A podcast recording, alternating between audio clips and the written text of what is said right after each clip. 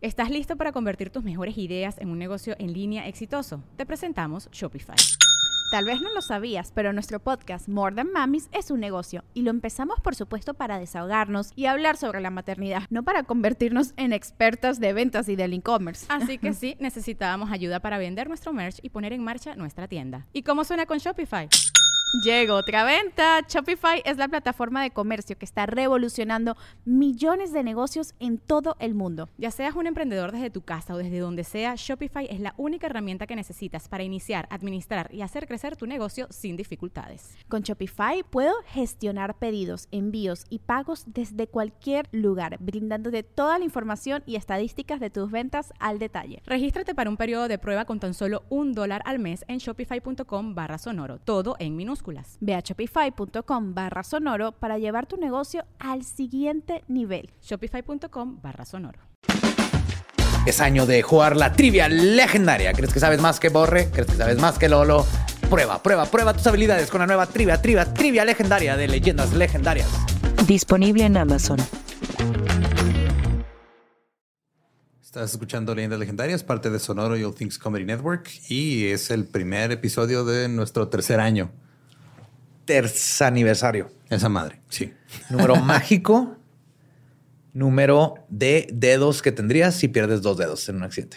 Sí, es correcto. Eh, Borre sigue tomando desde que empezó el intro. ¿Cómo debe ser? Está Estamos festejando. preparando para empezar este gran episodio que va a tener mucho. Y un final inesperado. Así que Y dejamos- pepperoni. Maldita sea. Los dejamos con el episodio 158 de Leyendas Legendarias.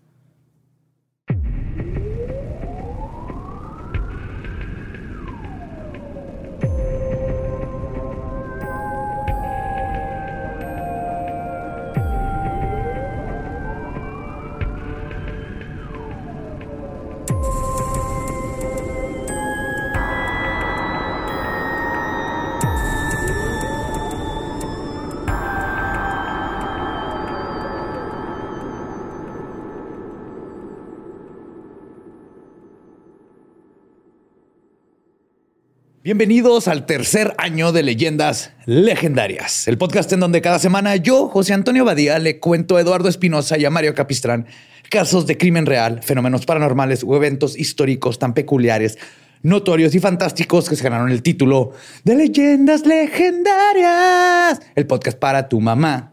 Sí, señor. Y estamos aquí de nuevo. Me acompaña Eduardo Espinosa y Mario López Capistrán. Tres años, caballeros. Tres años. Tres años. Hemos estado haciendo esto a propósito por tres años. Ajá. ¿Cómo se sienten? Pues chido, güey. Para mí son dos, pero de todos modos está toda madre, Son dos- ¿Cuál es la última vez que hiciste algo por dos años a propósito? Güey, hace un chingo que no jalaba Ajá. y que me pagaran. Ajá. La neta, güey, ¿no? Y luego jalé y no me pagaban y luego trabajé y me empezaron a pagar bien. A veces se me hace raro, güey, que tengo vacaciones. Ah, sobre eso. este. Sabes que va a haber unos cambios. Shit. Y gracias a todos los venues, todas las personas que estuvieron ahí en la, la gira de la maldita Trinidad. Fue espectacular, mágico, indescriptible.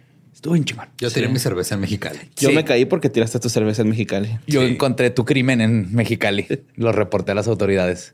Y hay foto del momento exacto. Es lo más bonito de todo. Ahora, todos los que nos fueron a ver, muchísimas gracias. Sí. Nos la pasamos increíble. En serio, estuvo buenísimo. Todas las ciudades. ¡mua! Estoy bien de mi ingle por si están preocupados. Sí. Eh, Solo me dolió en el momento. Y también muchas gracias a todas las personas que nos mandaron felicitaciones y Sí. a Ale de la página de Leyendas Legendarias Fans que anduvo recopilando mucho. Sí, holy shit. Ah, qué, buen- qué bonita sorpresa fue eso. Sí. Thank Estuvo you, chido. Ale. Todos los fans que se portan bien bonito, güey, la neta. Y entonces, justo para celebrar estos tres años, traigo un tema bien fucking metal. A finales de los años 90, en Italia, se cometió lo que fue descrito exageradamente como el peor crimen de la postguerra.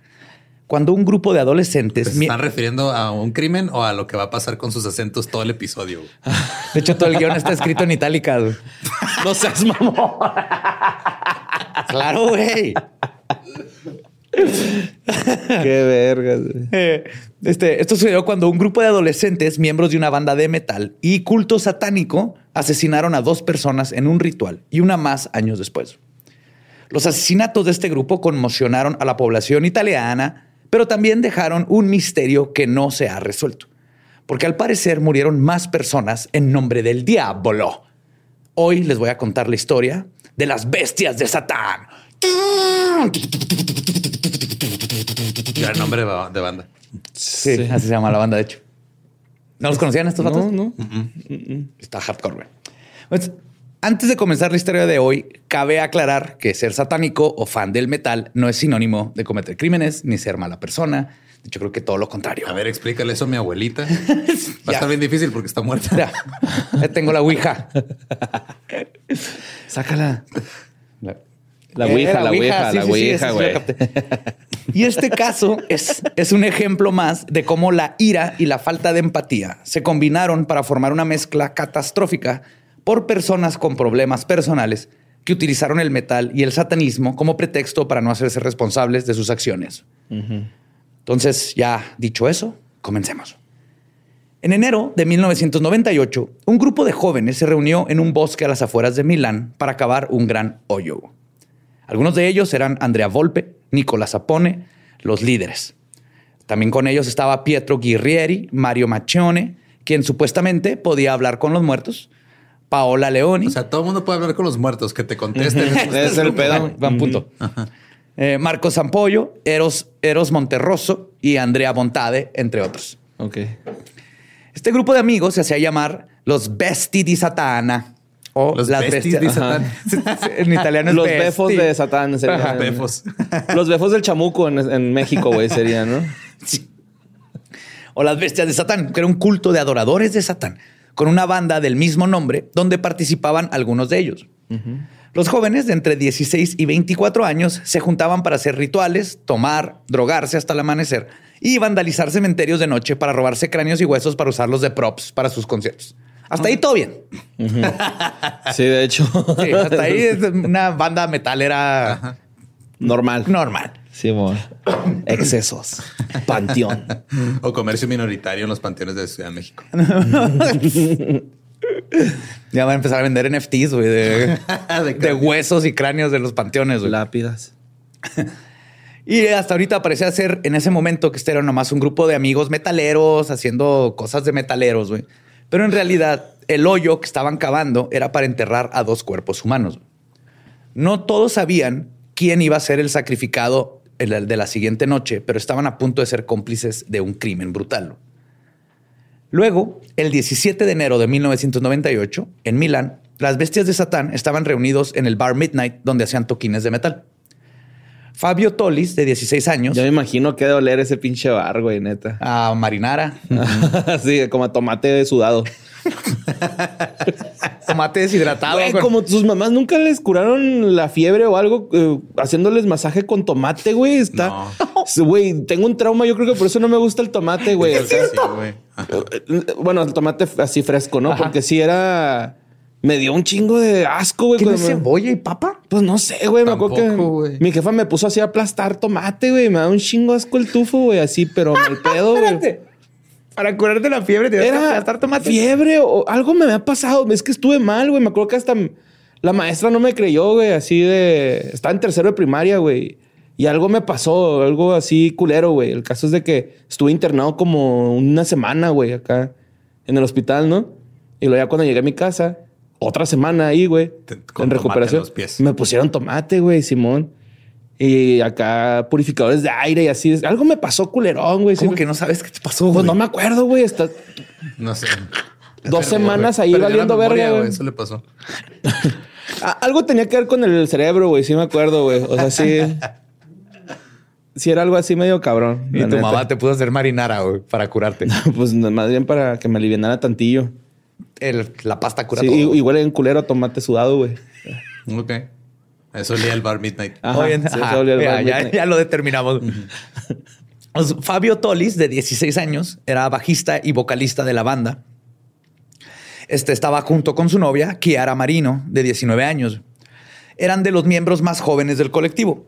Ambos compartían los mismos gustos y tenían sus cuartos adornados con velas negras y cráneos y todo. Obviamente eran buenos goth. Ese día, los dos se juntaron con Nicola Sapone, Mario Macchione, Pietro Gurrieri y Andrea Volpe. Este los reunió a todos afuera del bar y les propuso un pequeño cambio de planes. Es por eso que alrededor de la medianoche manejaron unos 15 kilómetros al noreste de Milán, hacia el bosque cerca de Soma Lombardo. Las bestias de Satán se pusieron en círculo, se emborracharon y tomaron drogas. Todo parecía ser una reunión normal entre jóvenes metaleros. Pero en algún punto de la noche tomó una dirección mucho más oscura. Andrea Volpe los reunió alrededor del hoyo que habían cavado para decirles quién tenía que ser sacrificado. Volpe apuntó a Chiara Marino y la acusó de ser la Virgen María reencarnada. What the fuck? No mames. Es su pecado. Ok. Porque aparte no funciona dentro de la lógica de la No, mitología. de hecho, no, no. puede reencarnar porque no se murió, pero bueno. Pero solo porque, según él, se parecía mucho a la Virgen María. Dijo que ella era la, y cito, vestal de Satán. Y por eso tenía que ser sacrificada. Así siempre va.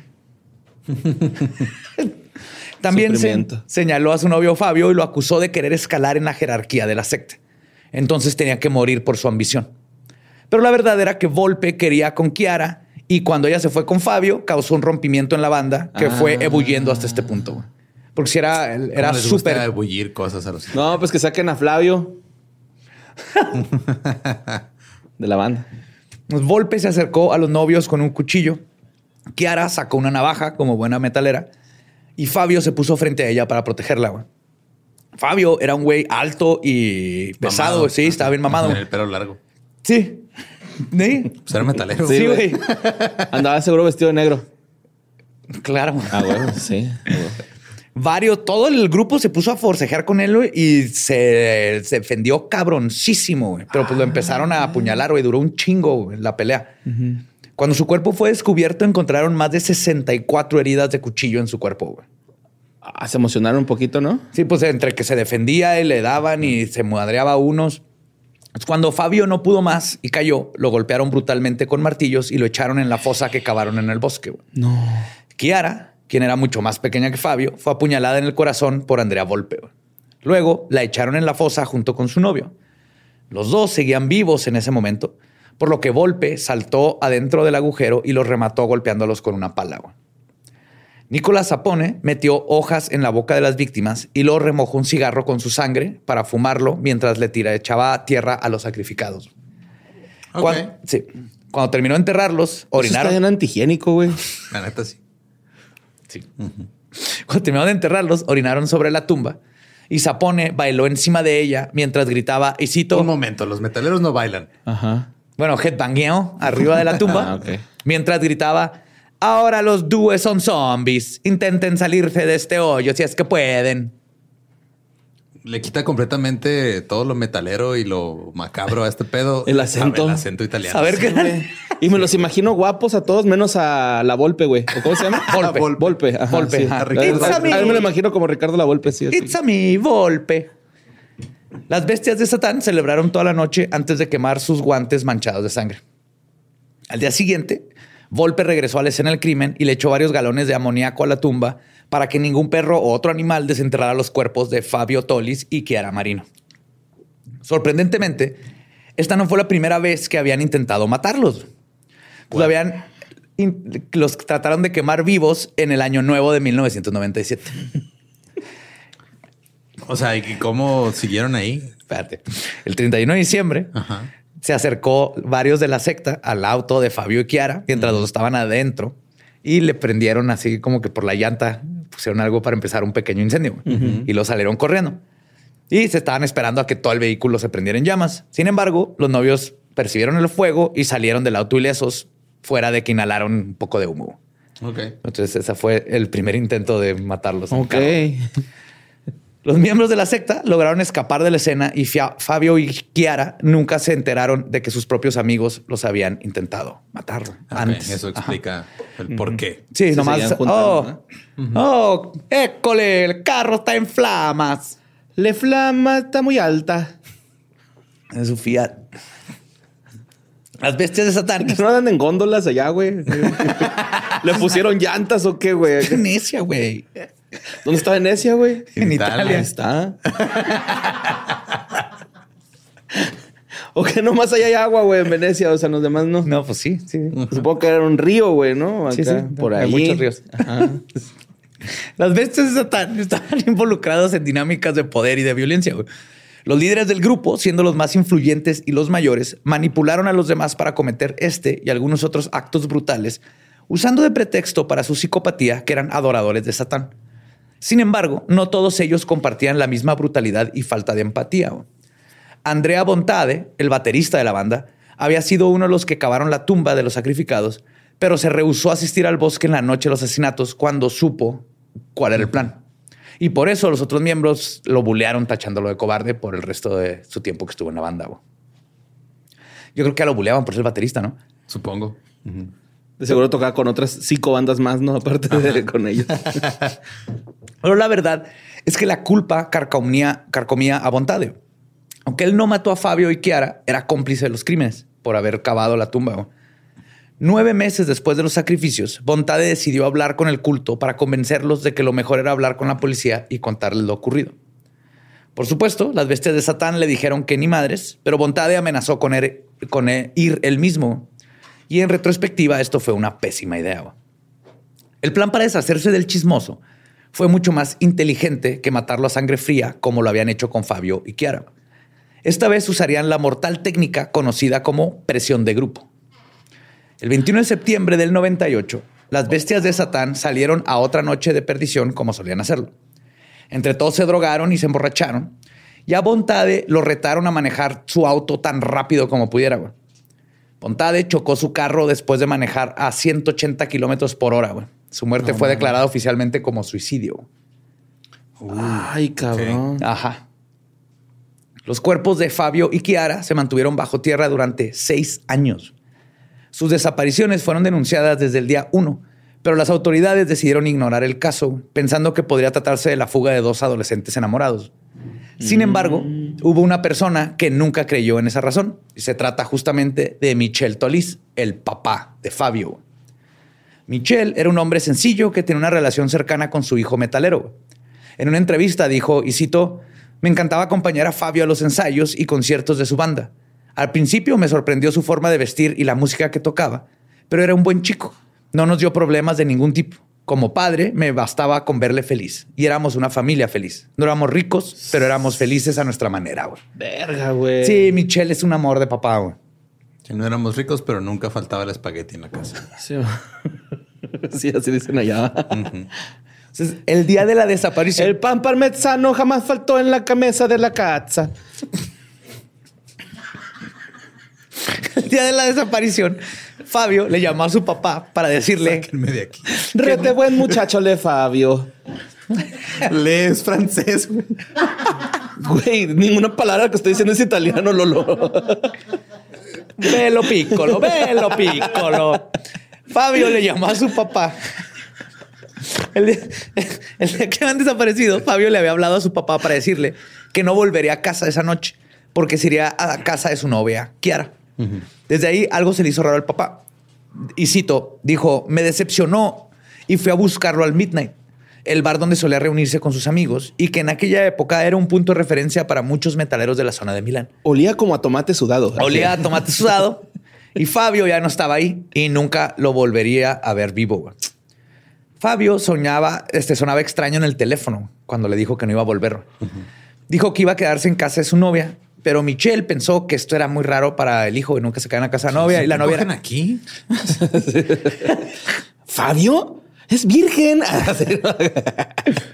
Y más adelante en la investigación se descubrió que Nicolás Zapone fue quien obligó a Fabio a decirle a su papá que no volvería a casa esa noche. Ok. Cuando la policía teorizó que Fabio se había escapado con su novia, pensaron que podría estar en España. Se comunicaron con las autoridades españolas, pero después de un periodo de búsqueda e investigación, ellos llamaron de regreso para decir que no había rastro de los jóvenes desaparecidos. Michel Tolis habló con todos los miembros de las bestias de Satán, pero se sorprendió al ver cómo ellos se mostraron ah, evasivos en responder algunas este, preguntas sencillas, pero luego todos contestaban exactamente lo mismo, como si usted hubiera ensayado, güey. Sí, como si estuvieran ya. Exacto. se Y de- de acuerdo de- y ya detalles que nadie De se seguro acuerda- era una rola, ¿no? Acá de metal, güey. Y eran detalles que nadie se acordaría. Así que, ah, sí, llegó y a las nueve habló por teléfono y luego fue al baño y luego se abrochó las cintas del cinturón y luego dijo, ya no voy a ir a casa de mi papá y se fue con su novia y pidieron un taxi. Todos así, muy específica la historia. Y desde ahí el papá dijo, estos güeyes están escondiendo algo. Sí, como cajera del Cinépolis, ¿no? Así. Que lo dicen todo así.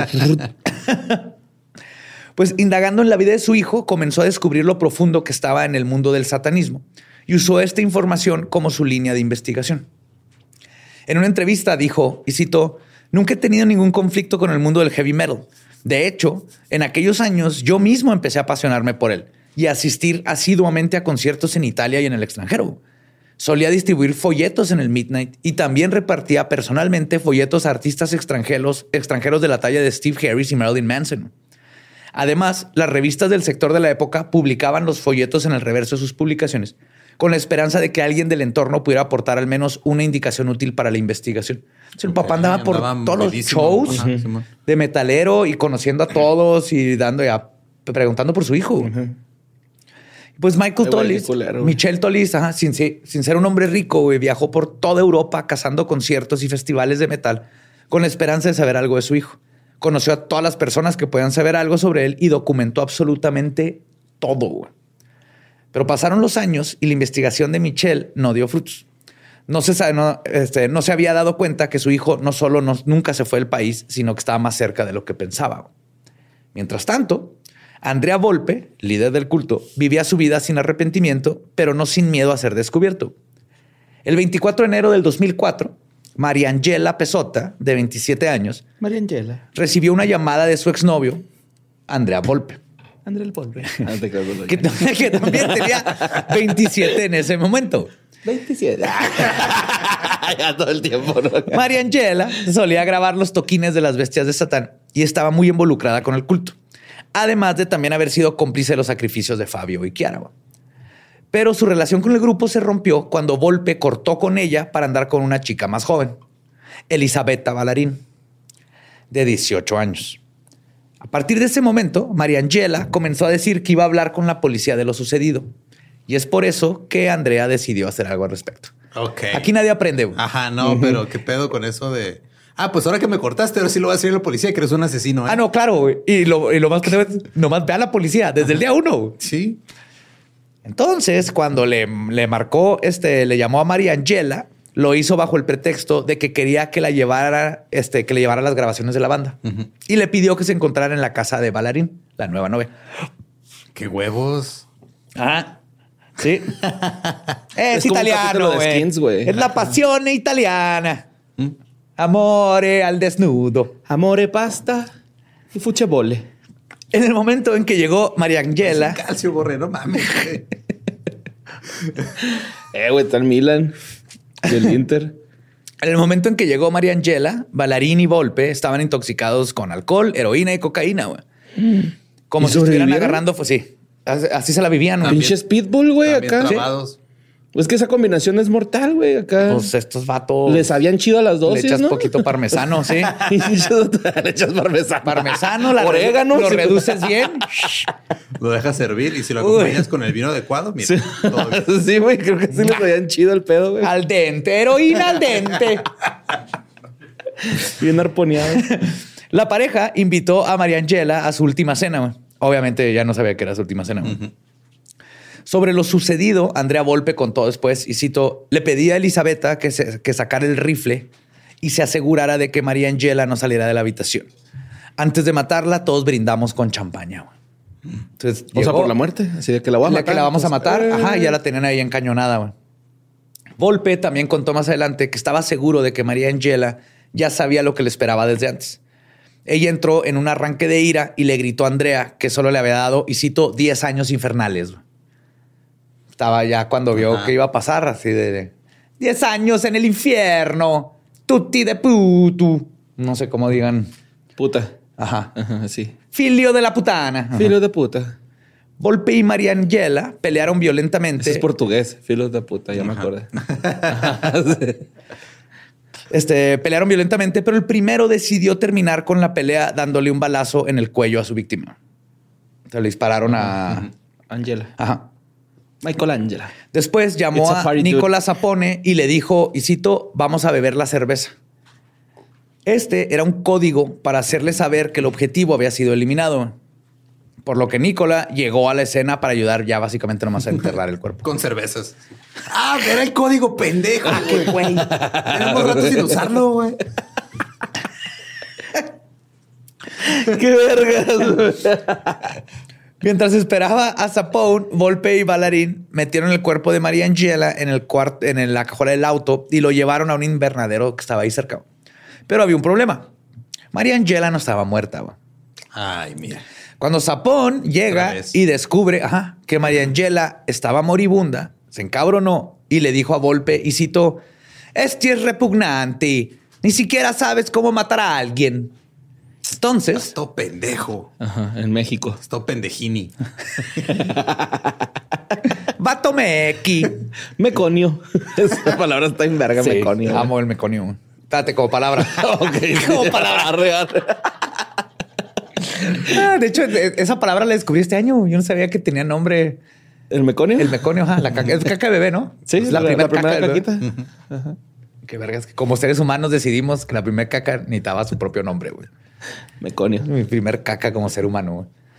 Bueno, se enoja y le dice esto. Y entonces Nicolás Zapón dice: Me a la verga y deja a Volpe y a Balarín para que se ocuparan del desmadre que habían dejado. Entonces, los dos, antes que nada, decidieron meterse más heroína y cocaína. Y después usaron la pala que dejó Zapón, porque él llegó con las cheves y la pala, para golpear a María Angela y acabar con su vida de una vez por todas. Luego, prosiguieron a enterrarla en el invernadero. Pero Zapón tenía razón y Volpe no sabía cómo matar a una persona. Tristemente, María Angela seguía luchando por su vida cuando la enterraron. Los dos asesinos seguían hasta su madre cuando decidieron que el siguiente paso era borrar la evidencia. Entonces, la primera de estas era deshacerse del auto de María Angela que estaba fuera de la casa. Balarín manejó el Fiat de la víctima y Volpe la siguió en su propio auto. Los dos, En ten- su góndola con ruedas. Ajá, sí, con los de Scooby-Doo. los dos tenían intenciones de llevar el carro al río Ticino y dejar que se hundiera. Pero siendo un par de drogadictos llenos de heroína y cocaína manejando, era obvio que su plan no iba a salir como lo imaginaban. Los Fiats flotan, güey. ¿Como los bochos? No estoy seguro, pero probablemente sí. probablemente sí. Tienen rueditas de carreta, ¿no? güey? Son las que tienen llanta como de carreta, así como los Atos. No como tus Park. Ah, el Sparky sí está ahí más o menos. Sí. Son del mismo tamaño. Sí están güey. del mismo tamaño. Se lo, lo hubieran guardado en un closet, güey, de un barrendero o algo. Salen, salen los Kellogg's. Y los Fiat, si tienes sexo adentro, se recarga la pila. Oh, sí, bueno. Sirven con amor, con pasión italiana. En el camino, Balarín, por ir hasta su madre, chocó contra la pared de un puente. güey. Entonces, Volpe se estacionó en la calle para ayudarla. Pero como él también andaba todo drogado, tuvo una especie de ataque de ira combinada con paranoia y berrinche. güey. Y todo el plan se fue a la chingada. Mm, Un hombre que estaba en un edificio vio a Andrea a lo lejos y llamó a la policía. Les dijo que en la calle había un hombre histérico gritando y pateando una cabina de teléfono. Cuando llegaron las autoridades, encontraron a Andrea Volpe en un estado deplorable, intoxicado, cubierto de tierra, sin chamarra, y aunque hacía mucho frío, solo traía un zapato y no tenía agujetas. Wow, sin chamarra y sin agujetas en un zapato, güey. Ajá. En Italia. Se atrevió a salir a la calle así en Italia. Asco, güey. No, no, no, no, no. Y no eran Gucci sus zapatos. Luego, los papás de Volpe llegaron y el asesino, porque es el que estaba hablando, llegaron y el asesino les dijo una historia completamente distinta cuando pensó que los policías no escuchaban. Entonces a los policías dijo, no, no, no, todo está bien, todo bien, todo bien, nomás tuvimos un accidente. Y los papás le dijeron algo, pero los policías así de que este güey lo oían perfectamente, güey. Y entonces las autoridades preguntaron por la novia que venía con él, porque no le había dicho que la novia estaba por allá. Andrea ahora sí los lleva hacia donde estaba el puente y encuentran el carro chocado. Y a unos metros estaba el otro carro, el de Andrea, donde se encontraba Balarín.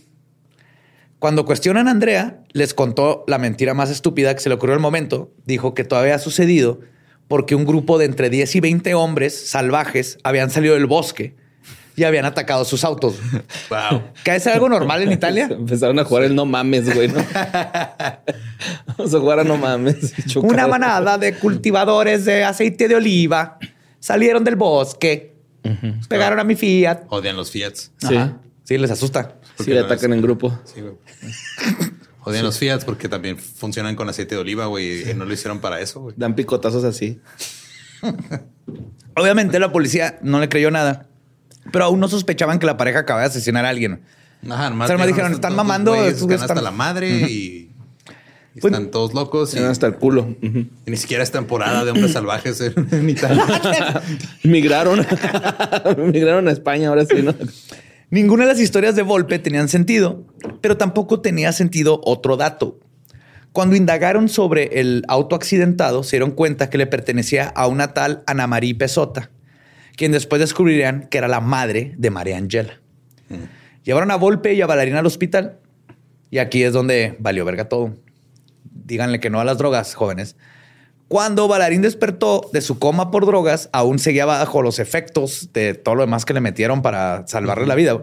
Y comenzó a confesarle a la mamá de Volpe que habían asesinado a María Angela y a gritarlo ahí en su cuarto de hospital. ok. A la mañana siguiente, Creo que Pero eso- por la culpa o por los medicamentos, güey. por los medicamentos. Pues yo creo que una combinación de los dos. O sea, la- los medicamentos le bajaron. Como la las de los dentistas, ¿verdad? 15 le- miligramos de culpa y 20 miligramos de morfina. Así que. ¿Te has visto lo de los dentistas, güey? Que le preguntan, ¿cuándo puedo fumar mota? Sí, man. Sí. ¿Y puedo chupar penes? oh, no. Sos triste, güey. Si has visto ese video, estoy en vergas.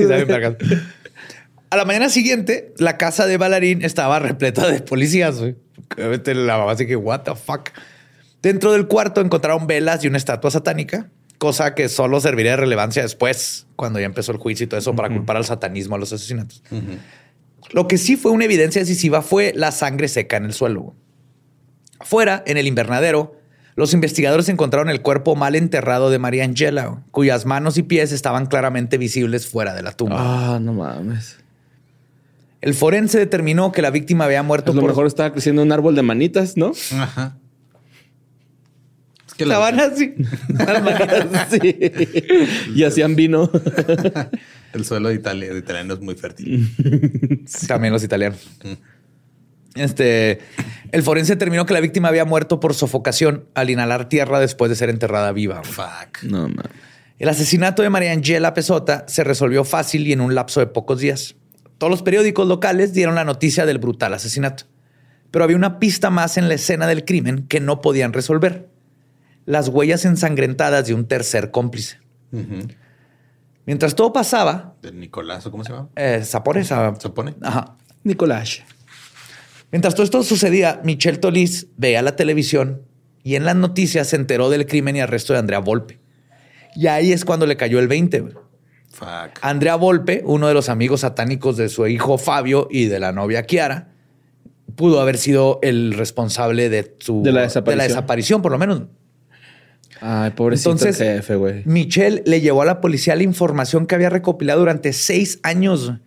Se convirtió en un detective y un investigador. Les llevaba información del satanismo, la- toda la escena metal, todo lo que estuviera conectado con la escena donde estaba su hijo y con la desaparición de su hijo, con todas las personas que platicó. Y ahorita trabaja en Vice el señor, ¿no? Podría, güey, si es un chingón este güey. Los investigadores usaron el informe de Tolis para hacer un rastreo de las actividades del culto desde la desaparición de Fabio. El teniente Enzo Molinari dijo, y cito, era una historia extraña la que nos contó Michel Tolis, pero no solo nos contó una historia, él la verificó con información convincente que había recopilado por seis años. Y con toda esta nueva información, las autoridades se dieron cuenta de que tenían en sus manos un caso más grande de lo que pensaban. Dentro de los archivos de Tolis también se hablaba de otros eslabones que no tenían contemplados. Pues aquí figuraban los nombres de Paolo Leoni, Eros Monterroso, Mario Macchione, Marco Sampolo, Pietro Gurrieri y, por supuesto, el dueño del tercer par de huellas ensangrentadas, Nicola Sapone. Pasó muy poco tiempo para que se esclareciera el caso. Andrea Volpe obviamente no era una gran mente criminal y la evidencia en su contra era contundente. Muy pronto confesó haber matado a María Angela Pesota y Fabio Tolis y a Chiara Marino. También confesó que mató a su exnovia porque sabía de los primeros asesinatos. Y al baterista, güey. Ah, bueno, no, ese, no, ese no- no lo confesaron, güey. confesó, va, no, pinche no, cobarde, el cobarde es él, güey, no el baterista, güey. Exactamente. Luego, Volpe accedió a entregar a los otros miembros de las bestias de Satán y ayudar a la policía a localizar los cuerpos de Fabio y Kiara. De volada se volteó. Claro. Poser. No es true. Después del arresto de Volpe, los investigadores procedieron a catear la casa del criminal. En su carro encontraron una bolsa que contenía su diario, además de dientes humanos, uñas y cabello que usaba Volpe como prop o para sus rituales. ¿Qué, qué- qué año lo agarraron, güey? Perdón. No, no- 2004, ¿no? Ajá. Y todo empezó en el 97. Sí, sí, pasaron seis años. Verga, güey. Pero el papá de Fabio nunca dejó de buscarlo. güey. Entonces luego Volpe accede a llevar a las autoridades al lugar donde la secta enterró los cuerpos de Fabio y Kiara en el 98. Cerca de la iglesia Madonna de Chianada, sí, Chianda, Chianda, hay un camino de grava que lleva al bosque. El lugar es muy oscuro, aún durante el día, porque los árboles son muy altos y tupidos. Y era justo en ese pintoresco, pero lúgubre, lúgubre pasadizo, donde yacían los cuerpos. Tuvieron que excavar dos metros para encontrar los cadáveres. En la tumba encontraron los esqueletos de las víctimas que todavía tenían pedazos de ropa puesta y también encontraron un par de cuchillos con los que los mataron. Uno de los encargados del caso dijo, y cito, fue hecho con demasiada sangre fría. El asesinato fue brutal. Un arqueólogo que estuvo presente en las excavaciones además señaló que los ases- asesinatos fueron hechos de manera ritualística. De hecho, poco tiempo después se filtraron los diarios de Andrea Volpe en Internet. En sus escritos hablaba acerca de sus rituales y cómo debían de ser ejecutados. Y podemos leer cosas como Dijiste que fueron como más de 64 puñaladas las que le dieron. O sea que los cuerpos no están en total descomposición, güey. O sea, ¿se, se percató el forense de ese pedo o cómo? porque llegaban al hueso y se ven las marcas en los huesos. No mames. Ah. Sí. Asumo que se vean, por ejemplo, que se ven los zapatos de así. Ajá. No sé qué pedazos de ropa y se Ah, ver, pues lo- también la ropa, y en ¿no? el Tenía hueso hoyos, se marcan los ajá. huesos. Ajá. Oh, Porque si no, ya eran esqueletos, fueron seis años. Pero te tomas, te puedes dar cuenta que mínimo fueron 64 ataques. Este, Puñaladas. Ajá. Eh, ¿qué me quedé? Ah, ah, Es un chingo, güey.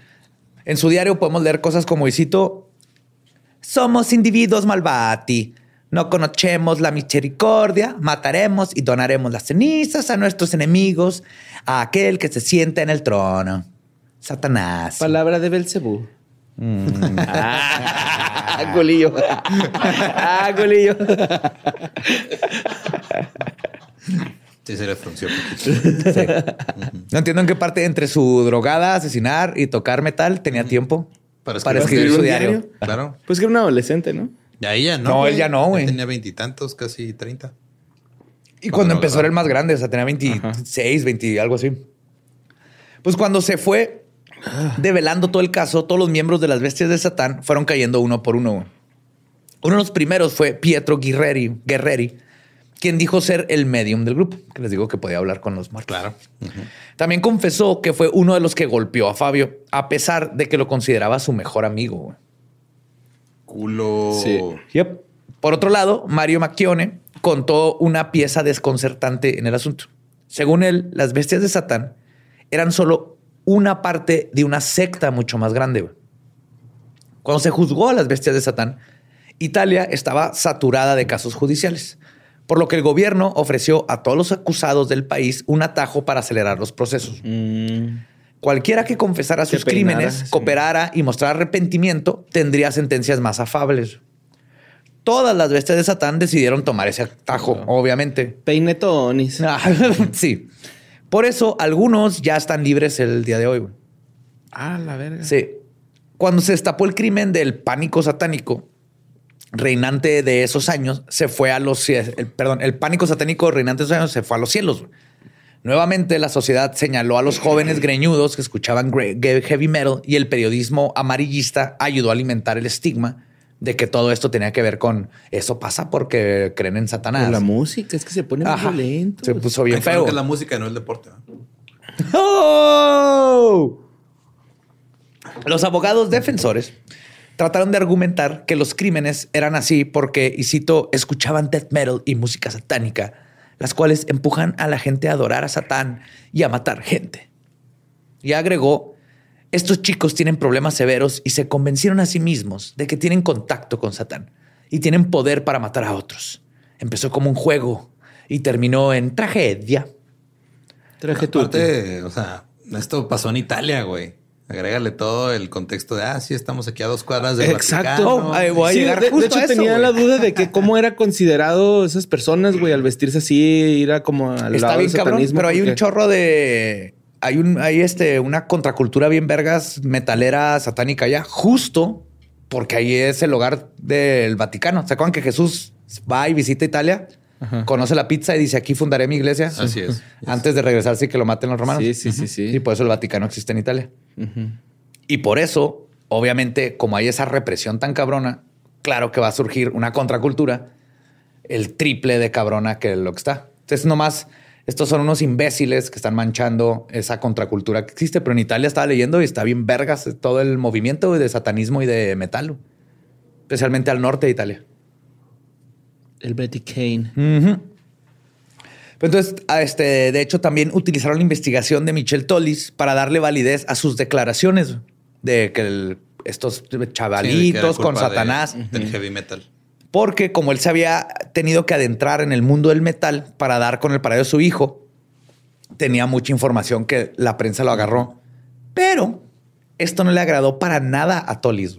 En cuanto se dio cuenta que están usando su investigación para tachar y, y menospreciar y ¿A todo los esto, metaleros? salió en la prensa y dijo y declaró, y cito, yo no pretendía señalar a los metaleros que, para ser sincero, me han apoyado más que otras personas. güey. Más que las autoridades. Me güey. gusta estar entre metaleros. güey. Muchos artistas me han mostrado su cercanía y apego de forma sincera, mostrándome una gran sensibilidad.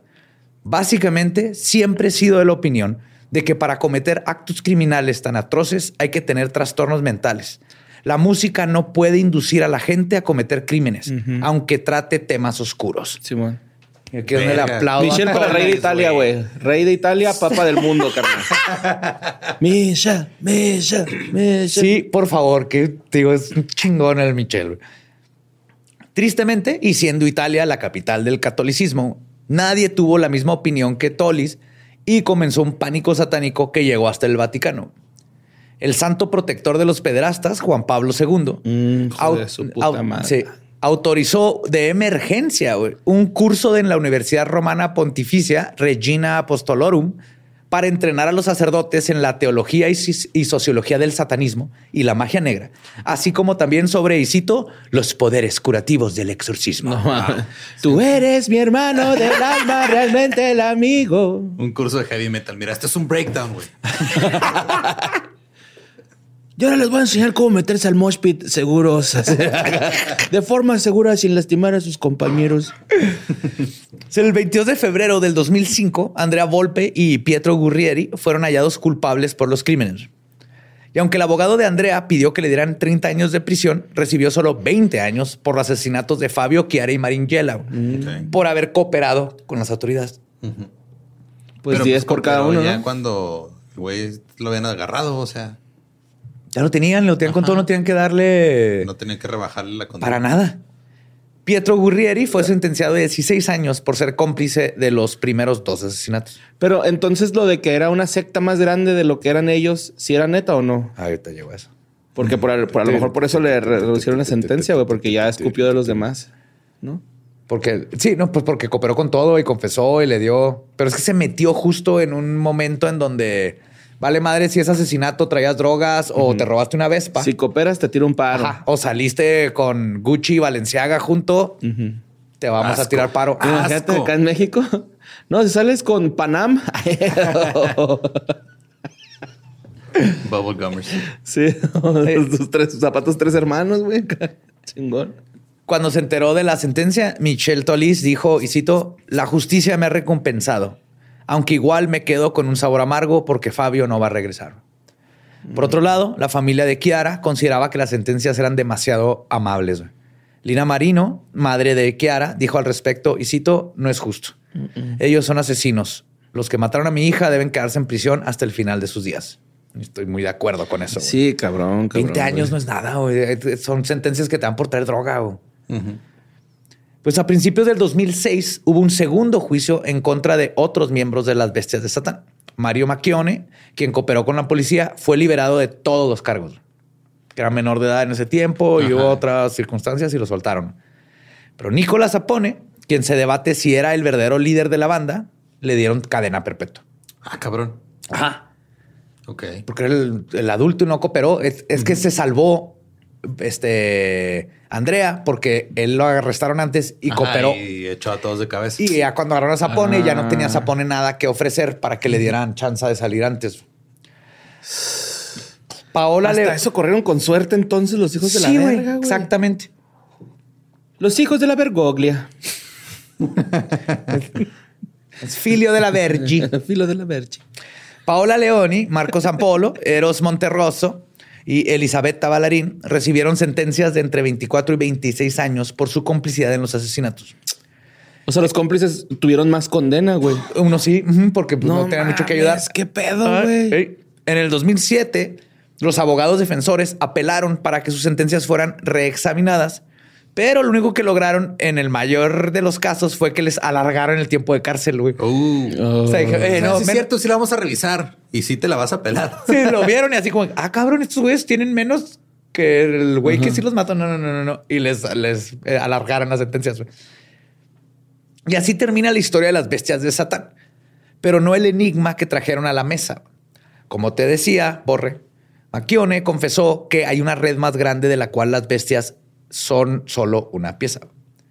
Nicolás Zapone y Andrea Volpe, los dos líderes, testificaron en algún momento que la idea de matar a gente del culto vino de una autoridad externa.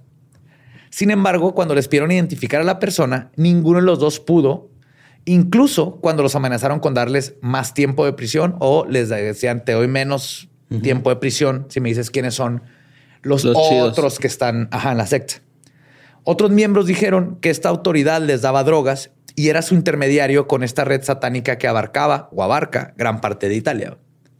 Cuando las autoridades siguieron investigando al respecto, concluyeron que el centro de esta gran secta radica en Turín. Uh, la lluvia. Ajá. Pero nunca pudieron dar con un nombre. güey. Todos tenían miedo de decir más de lo que debían o simplemente estaban mintiendo. Porque sí es en Turín donde hay un movimiento muy grande de satanismo, pero si lo ves, es satanismo no Puro. teísta. Ajá. Eh, puro. Es esta eh, contracultura contra el establishment. Entonces, estos güeyes a mí se me hace que nomás estaban como tirando para A ver, a, si le tenían algo, y ¿no? más cuando te dicen, si me dices más nombres, si me dices más cosas, te doy menos, pues avientas lo que sea. güey. Pero no salió absolutamente nada de estas confesiones. Pero Andrea Pirlo, eh, ay, Gianluigi Buffon. no. ahí. Francesco Totti, así. no. Pero entonces todo esto significa que los crímenes de las bestias de Satán podrían ser mucho más y además más brutales y enigmáticos. El que no hayan encontrado una liga con otras, este, no, eh, con otras sectas no significa que no hicieron más chingaderas estos güeyes de los cuales no les pudieron comprobar. Se cree que las bestias de Satán están ligados a otras 14 muertes. Ay, güey. Mario Macchione fue quien dijo que las misteriosas desapariciones, asesinatos y suicidios, entre comillas, como el, Como el del vato en su Fiat, ajá, podrían ser obra de, obra de Sapón, Volpe, Leoni, Sampoyo y Monterroso. No Por ejemplo. Steano Langone, amigo de Volpe, fue atropellado por un vehículo en mayo del 98. Nunca se supo quién lo atropelló. güey. Y esto pasó después de que se pelearon. Andrea Ballarín terminó ahorcado en su escuela en el 99. güey. Angelo Lombardo, de 28 años, amigo de varios miembros del grupo, fue encontrado quemado vivo en un cementerio el 14 de diciembre del Angelo, 99. güey. Angelo. Doriano Mola fue ahorcado de un árbol. Luca Colombo, un vendedor de flores y amigo de Sapone, tuvo la misma suerte que, Moya, que Mola en el 2004. Y Alberto Scaramuzzino fue encontrado quemado dentro de su auto ese mismo año. ¿Qué pedo? ¿Se acuerdan que trataron de quemar Quemar a- primero? Ajá. a Kiara y a Fabio. Entonces, todas estas muertes no es coincidencia, güey. De que o los asesinaron o los forzaron a, Ajá, a- ahí. Pero A qué cabrones, suicidarse. güey. Entonces, si todo lo, lo hacían parecer como que no eran ellos, güey. Exactamente. Eso es lo que está cabrón. Pero si te fijas, sigue funcionando dentro de esta misma burbuja. No, no hay otras células. Y, nunca tocaron, ¿o qué verga, güey? O sea, Sí, sí, tocaban bien cabrón. Bueno, o sea, tenían su circuito y toda la madre. bien ¿no? cabrón. Pues ahí en Italia, en el bar Ajá. este Midnight, se la pasaban en Midnight. Cabrón de que tocaban mucho, no de que fueran buenos porque... Ya, sí. Y es por eso que se cree que los asesinatos de esta banda podrían llegar a los 18 en total. Y aunque no se ha podido comprobar nada, otros caso, otro caso de desaparición nos indica que la Besti di Satana aún tiene misterios ocultos. Christian Fringerio, quien era quien en el 96 estaba en crisis porque se acaba de morir su papá y encontró una pasión y un grupo de personas que lo ayudaron a lidiar con el luto en el death metal y las bestias de Satán. Se hizo muy cercano a Mario Macchione, ya que era, él era el medium y según él podía hablar con su con su papá, muerto y le, le pasaba historias del papá, ¿no? Claro. El 14 de noviembre del 96, Christian se fue temprano de su trabajo y luego le habló a su hermano para decirle que tenía que salirse de su casa, como insinuando que no era seguro estar ahí. Le dijo, güey, ¿sabes qué? Vete a donde sea, pero no te quedes en la casa. güey". Luego Christian se fue toda la noche con las bestias y su familia no lo volvió a ver. La madre de Frigerio lo reportó como desaparecido, pero las autoridades no tomaron la denuncia seriamente, como siempre sucede, que desaparece un joven y es de, ay, seguro anda de party, al rato vuelve. Y el güey ahí en la morgue de refrigerio.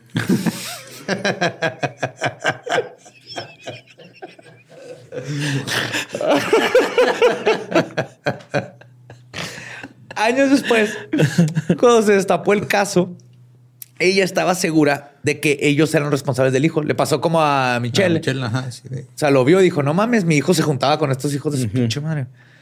Descubrió que Mario Macchione no tenía sentencia y fue directamente con él, porque es que lo soltaron. Fue directamente con él para pedirle respuestas. Él le habló sobre un parque donde las bestias hacían fiestas y rituales. O sea, le dijo, no te puedo decir nada, pero hay un parque donde siempre vamos. Date la vuelta. Ahí hay un árbol con símbolos ocultistas. La madre de Frigerio fue y encontró una mochila con las cosas de su hijo. Ay, no. O sea, el güey fue y se las dejó ahí. Probablemente, pero la cosa es, eh, están involucrados. Sí, ajá. Entonces ella fue con la policía para decirles, eh, no mames, tengo nueva información, aquí está la mochila de mi hijo y aquí hay pertenencias de él, güey. Sin embargo, nada se hizo al respecto, güey. Y es probable que la madre Quedó de... frío el caso. por- Se enfrió. El refrigerio. La madre de Frigerio y muchos otros metaleros desaparecidos no tendrán justicia como la que consiguió Michelle Tollis. Y así como los crímenes de esta banda no han sido cerrados, otro aspecto de este caso también sigue sin resolverse en el pleno 2022. El pánico satánico. Para los que no estén familiarizados con este fenómeno, escuchen el episodio 7. Pero básicamente fue un fenómeno en la historia entre los 80 y 90, donde se desató una cacería de brujas, o más bien de satánicos, donde personas inocentes terminaron en la cárcel y todas nuestras caricaturas fueron atacadas por ser analogías del diablo. Sí, no mames, güey, los pitufos, güey. Vete a la verga. güey. Ajá. Rainbow Bright. sí, güey. Rainbow Bright ¿Qué era satánico. Es Pokémon, güey, así. Sí. Pues la. Yo no sabía que Pokémon se hizo satánico porque el juego de cartas de Pokémon lo hizo Wizards, los de Magic the Gathering, el mejor juego jamás inventado en la historia del universo. No es nada ajedrez, es Magic. El punto es que los de Wizards of the Coast hicieron el juego de Pokémon y entonces hubo un pastor fue- que los juntó. Ajá. Y dijo, ah, ellos hicieron esto, que tienen pentagramas y cosas así. Entonces Pokémon es satánico. sí. Y por eso, y luego eso brincó a México así y me- los mexicanos lo agarraron. Ah, bueno, las mamás mexicanas fue de... "Ah". Y luego es que también las epilepsias, ¿no? Hay dos epilepsias, una que Una es que es enfermedad, enfermedad, enfermedad, otra que es y otra que es demonio. Ajá. Convulsiones y epilepsia, el mal te posee. Daño cerebral, daño cerebral permanente. Bueno, regresando al pánico satánico, la cosa es que el fenómeno del pánico satánico no se ha acabado. Solo se cambió de nombre. Ahora es QAnon. Ah, cabrón. ¿Cómo, cómo, cómo? QAnon. Y si creen que esto no afecta a todo el país, espérense, está muy cabrón. Es que no, no- no hemos evolucionado de Rainbow Bright a esto de las bestias de Satán a lo que estamos viviendo ahorita. Ok. QAnon comienza en octubre del 2017. güey. Con BTS. Estoy casi seguro que va a estar involucrado. ¿No? Ok. O Comienza cuando un usuario anónimo conocido como Q o Q postea en el foro de 4chan sobre sus supuestos conocimientos de una vasta red de satanismo y pederastía que involucra a políticos y artistas. Estoy resumiendo toda madre, pero Estas teorías se remontan a un año antes, cuando comenzó a circular la teoría de conspiración de que el artista Mariana Abramovich había hecho un ritual satánico en uno de sus performances. Y también fue en estos tiempos cuando se cuajó la ya descartada y ridícula teoría de conspiración que aún muchos creen conocida como Pizzagate, que terminó con un señor entrando a una pizzería armado con un rifle para salvar a niños de un sótano que no existía. Y luego se extendió a que la gente crea que Justin Bieber nos está advirtiendo en su canción Chami de la élite pedrasta de la industria de la música. Un saludo, Coquito Celis. Saludos, Coquito. Besitos en la pelona de arriba. Qué bonito que el dinero no te ha cambiado. Sí. Sí. Pero hueles a magnate, a millonario. y de seguro nadan sus monedas en su bodega, Claro. estoy seguro. Cambió güey. todo a monedas de 10 centavos. Ajá, sí. Para que se vea Así pidió chingo. que se lo pagaran en monedas de 10 centavos. También creemos que Little Nas es satánico y que tiene tenis satánicos. No, nomás es fabuloso. Sí, Sí, exactamente. Y, Y, y siempre en Xanax.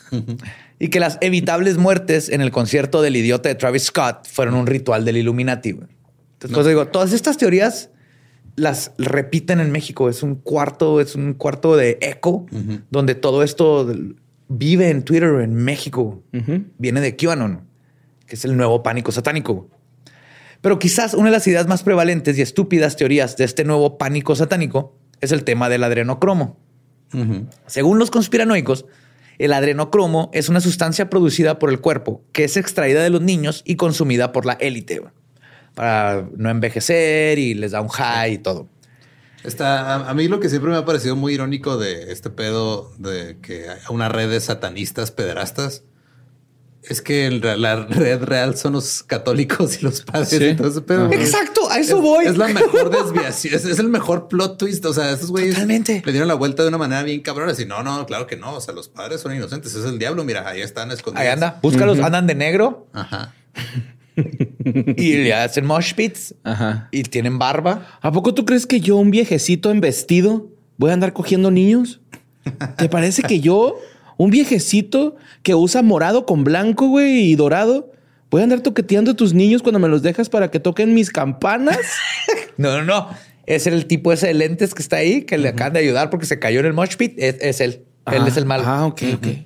Atrápenlo contra él. Pues entonces, en esta teoría del adrenocromo le agregan que es más potente si es extraído cuando el niño tiene miedo y por eso los grupos secretos se dedican a torturar y abusar sexualmente niños. Que los hagan Monster- reír, güey. Monster Inc, güey. Pero producida por HBO, güey.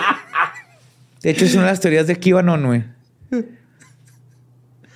Que los bueno. hagan reír, güey. A ver si se. QAnon dice que Monster Inc. es este estos los la élite enseñándonos lo que le hacen a los niños. El señor Water News. No, Water News. ¿o. Water News. Robaré los necesarios para salvar esta compañía. Randall.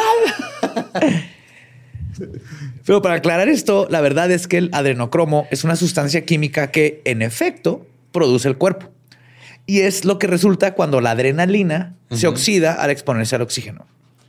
Fue estudiada en los 50, de los 50 a los 70, güey, como una cura para la esquizofrenia. Pero se descubrió que no tiene una aplicación médica en ese sentido para nada. El día de hoy es un, deriva- un derivado conocido como carbazocromo, que es, es un sustituto químico para el adrenocromo y se utiliza como un producto antihemorragias. Para lo único que sirve, güey. Te lo Ok. pones una No herida y- ayuda a que coagules más rápido. Y puedes comprar cualquiera de los dos compuestos En Amazon. en internet. Sí. Claro que sí. Los puedes comprar en internet, güey. No necesitas torturar a un niño. Tú nomás dile a una neni que dónde está el punto medio y listo. Ajá. Y la idea de que este compuesto químico sirve para algo más que ayudar a la coagulación comenzó con Aldous Huxley en su libro Doors of Perception, que escribió antes de que se hicieran las pruebas científicas que determinaron que no sirve de nada. Entonces nomás lo, lo menciona, así de que esto eventualmente tal vez nos dé un descubrimiento mental para bla, bla, bla. Luego se popularizó 20 años después en la novela de Fear and Loathing en Las Vegas de Hunter S. Thompson y se inmortalizó con la película de Terry Gilliam, donde, donde Johnny Depp usa la sustancia. Pero Hunter S. Thompson nomás lo agarró como que es una droga más extrema de heroína y Sí, mezcalina. algo y todo lo que exótico, está- ¿no? algo o sea, exo- lo más Simón exótico. acá, este, espuma de vaquita marina, ¿no? Así es. Ah, sí, ya. No Eso fue justo lo que estaba a lo que le estaba tirando Hunter S. Thompson y ahora lo agarraron como algo que existe y no. Y todas estas ideas se amalgamaron en lo que ahora es QAnon. que además pone como a su salvador a Donald Trump, Claro. quien dicen es el único que sabe de esta conspiración y que el único que la va a detener. Los sí, Es los un héroe. Entonces, si crees en Pizzagate, si crees en adrenocromo Si y todo crees que esto. John F. Kennedy va a regresar, güey. Ah, sí. Justo. yes. Todas estas teorías vienen de este desmadre de QAnon, güey. Mitad presidente. John F. Kennedy te salvará. Nothing bad ever happens to the Kennedys. Los seguidores de QAnon usaron toda esta desinformación para manipular a la gente, inventar un bien contra el mal y más que nada un creador, eh, un creador, un salvador, crear un salvador. Donald. Con esta retórica retorcida y sin fundamentos, se creó un movimiento que convirtió a adultos racionales en conspiranoicos enanderci- enan- enarder- Enardecidos. enardecidos. Gracias, Bor. Gracias, Bor. Que venían Y eso que ando medio tomado, ¿eh? O Sí. sea, conspiranoicos enardecidos que veían el gran plan de la élite satanista en todo. Lo que comenzó con la idea antigua de un grupo que controla todo, llegó al grado de que había gente que creía que las vacunas están hechas para controlarnos con el 5G. güey. Y lo más peligroso de este nuevo pánico satánico es que en sus tiempos era un movimiento alimentado por el fervor religioso. Ahora el movimiento de la conspiración y la desinformación se ha convertido en una religión por sí misma. Se ha convertido en yo dudo todo. Todo lo que me dice el que no quiero escuchar es falso y lo que me dice el vato de acá, eso es real. Puedes tener un científico que tiene 20 años estudiando algo y dice, no, no, no, yo leí, este vato me dijo que todo eso es falso. güey". La desinformación. Es una nueva fe por sí misma, güey. Es un pánico satánico Mira, no, muy no cabrón. ni se te ocurra decir que en el próximo capítulo vamos a ver más de esto, porque si no, se va a poner bien fea la cosa aquí, güey, en leyendas, güey. ¿eh? Sí, por eso estoy apuntándote con el dedo. Estás hablando conmigo. Capistán. Y si aún existe un ápice en alguno de ustedes que esté pensando, no lo sé, Badía, pueda que sí tenga sentido lo que dicen. Pues déjate de mamadas, chingado. Para empezar.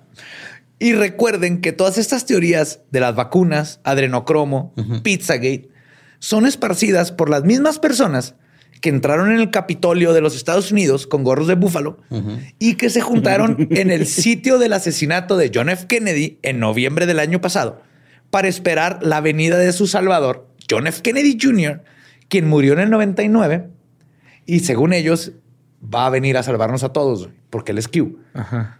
no llegó. Y entonces se volvieron a formar. No mames. Y no llegó, güey. Si creen en esto, tienen que creer que John F. Kennedy Jr. Va a regresar. va a regresar. Sí, huele a Doritos de ranch, güey, este pedo. Bien cabrón. Yes. Y continuar con estas conspiraciones es terminar con la razón y el sentido común. Y no digo que no haya conspiraciones. Y claro que los gobiernos tienen sus intereses en ellos mismos y no la gente. güey. Igual que los grandes empresarios. Pero si seguimos por este camino de la desinformación, terminaremos con una sociedad llena de conspiraciones y sofistería, en donde ninguno de nosotros estaremos a salvo de que un día decidan que la bruja eres tú y que de esa manera quieran quemarte. Y lo más peligroso es que el perseguir monstruos imaginarios, como Pizzagate, nos distrae del problema real. Un informe del Hispanic in Philanthropy reporta que el crimen de trata de personas en México aumentó el 32.5% en los últimos cinco años. Y a pesar de esto, no se ha implementado ningún programa nacional para prevenir o erradicar este tipo de delito. güey. El Es, el liberalismo, neoliberalismo, como se diga. es el problema. Si solo pudiera, tu- conocíamos gente que pudiera hacer leyes, Fíjate que estuviera no ahí sentado, ¿no? Pues el monstruo está en nuestra propia casa, literal. La mayoría de los casos de abuso sexual suceden en el hogar y por un familiar conocido. Sí. Y en nuestro país, solamente en la Ciudad de México, el Estado de México, Puebla, Tlaxcala, Morelos, Michoacán e Hidalgo, suman 1.309 víctimas de las que se han reportado en los últimos cinco años. Es un chingo. Sí. Porque las que no se reportan, tú sabes que es Son todavía más. 10 güey. veces más. De hecho, a mí me da mucha tristeza ir en las calles a veces, güey, aquí en Juárez. Y hay, o sea, sé que está bien, güey, que haya ese tipo de anuncios, pero que diga que te toque un tío es un crimen. Denúncialo, güey. Eso quiere decir que hay mucha gente callándose los crímenes de... de- Es por eso que existen estas cosas. está horrible verlo en la- no nos en la queremos pared, güey. Dar cuenta que que es un crimen. no nomás que es un crimen, sino que, Que no tiene- sucede y es más común de lo que queremos, pero es algo tan Y horrible no se tiene que, no proteger queremos a esa gente, güey. No se les tiene que proteger, No. güey. Aunque sea el hermano de la mamá, güey. No se tiene que proteger. Al se- contrario, Se, güey. protege porque no hay información y no se educa exactamente. Y porque es más fácil decir, es que son allá. Y eh, está bien hay- culero que sea en una sí. barda la que te tengan que decir, güey. Está mal, güey, que tu familiar te esté haciendo eso, güey. Claro. Está la verga, güey. Y lo cabrón aquí es que eh, como sociedad es más fácil decir, es que el manager de Justin Bieber es, es parte de una élite que está Ajá, usando niños. de decir, en lugar de decir, no mames, mi vecino es un hijo de la verga. Ajá. O mi tío, o mi papá, o mi hermana, o mi hermano. Sucede en las casas y por eso nos da miedo como sociedad. ¿no? Y pues la teoría de las teorías de conspiración son dañinas, dañinas cuando nos ofrecen un Son escape. Sí. Son danoninos. Son dañinas cuando nos ofrecen un escape de los terrores que están pasando en nuestra realidad. Es más fácil odiar y quejarnos por un terror fabricado que confrontar la realidad en la que vivimos. Y eso es justo lo que el pánico satánico crea. Un fabuloso chivo negro expiatorio llamado Philip, al que todos le temen y culpan, mientras que el verdadero mal se está escondiendo frente a nuestras propias narices. güey. Que es al que todos le rezan. Y que habla. Mi imitación de Donald the Duck. Trump. Y esta fue la historia de la bestia de Satani y más pánico satánico que El no nuevo. nos deja nada más ser seres racionales y darnos cuenta de las cosas que están sucediendo. Muchas gracias por no hacerlo en dos partes. De nada, Borre. Te voy a dar 100 pesos. Ya tú-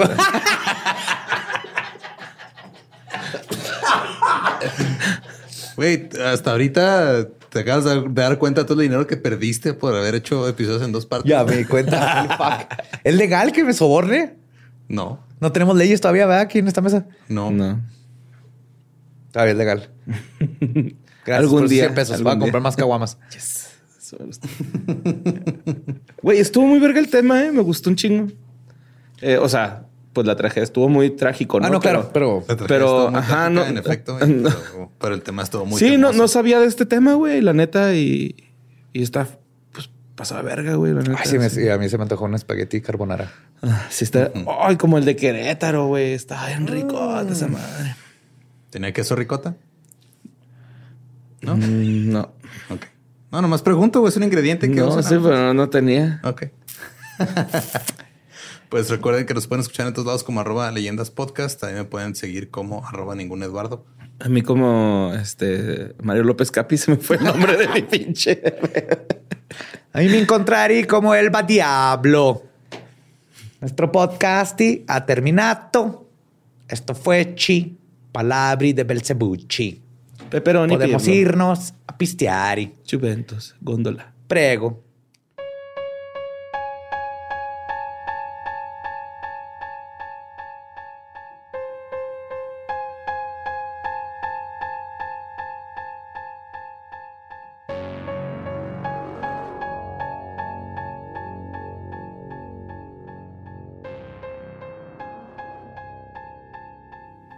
Y eso fue Besti di Satán y Pizzagate. Y antes, si alguien sigue y, e insiste Van a seguir. de que Pizzagate, y ahí hay pruebas de Pizzagate. A ver, en los show notes puse los correos de Podesta, que es donde empieza todo esto. Lean los emails y luego podemos platicar. Porque ya leí todos los emails.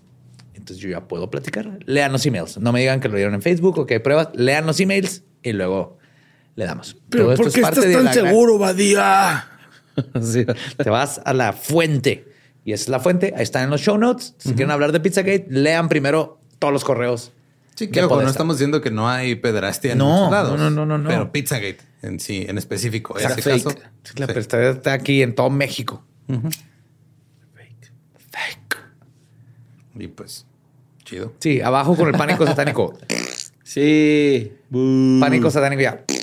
Ah, cancelado. Satánico. ¡Eh! Yay. Pánico satánico. Satánico. ¡Eh! Party. Soy ambivalente ante ambos. Eso también está chido. es parte del satanismo. Que es parte del satanismo que tú seas ambivalente, libre, eh, que te valga verga todo lo que, que tú quieras. Excelente. Yeah, Lolo. ¡Yay!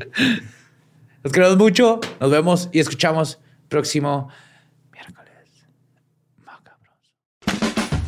Es año de jugar la trivia legendaria. ¿Crees que sabes más que Borre? ¿Crees que sabes más que Lolo? Prueba, prueba, prueba tus habilidades con la nueva trivia, trivia, trivia legendaria de leyendas legendarias. Disponible en Amazon. ¿Estás listo para convertir tus mejores ideas en un negocio en línea exitoso? Te presentamos Shopify.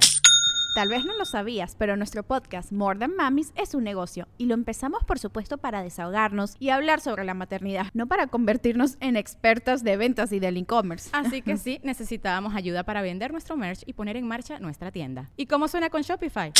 Llegó otra venta. Shopify es la plataforma de comercio que está revolucionando millones de negocios en todo el mundo. Ya seas un emprendedor desde tu casa o desde donde sea, Shopify es la única herramienta que necesitas para iniciar, administrar y hacer crecer tu negocio sin dificultades. Con Shopify puedo gestionar pedidos, envíos y pagos desde cualquier lugar, brindándote toda la información y estadísticas de tus ventas al detalle. Regístrate para un periodo de prueba con tan solo un dólar al mes en shopify.com barra sonoro, todo en minúsculas.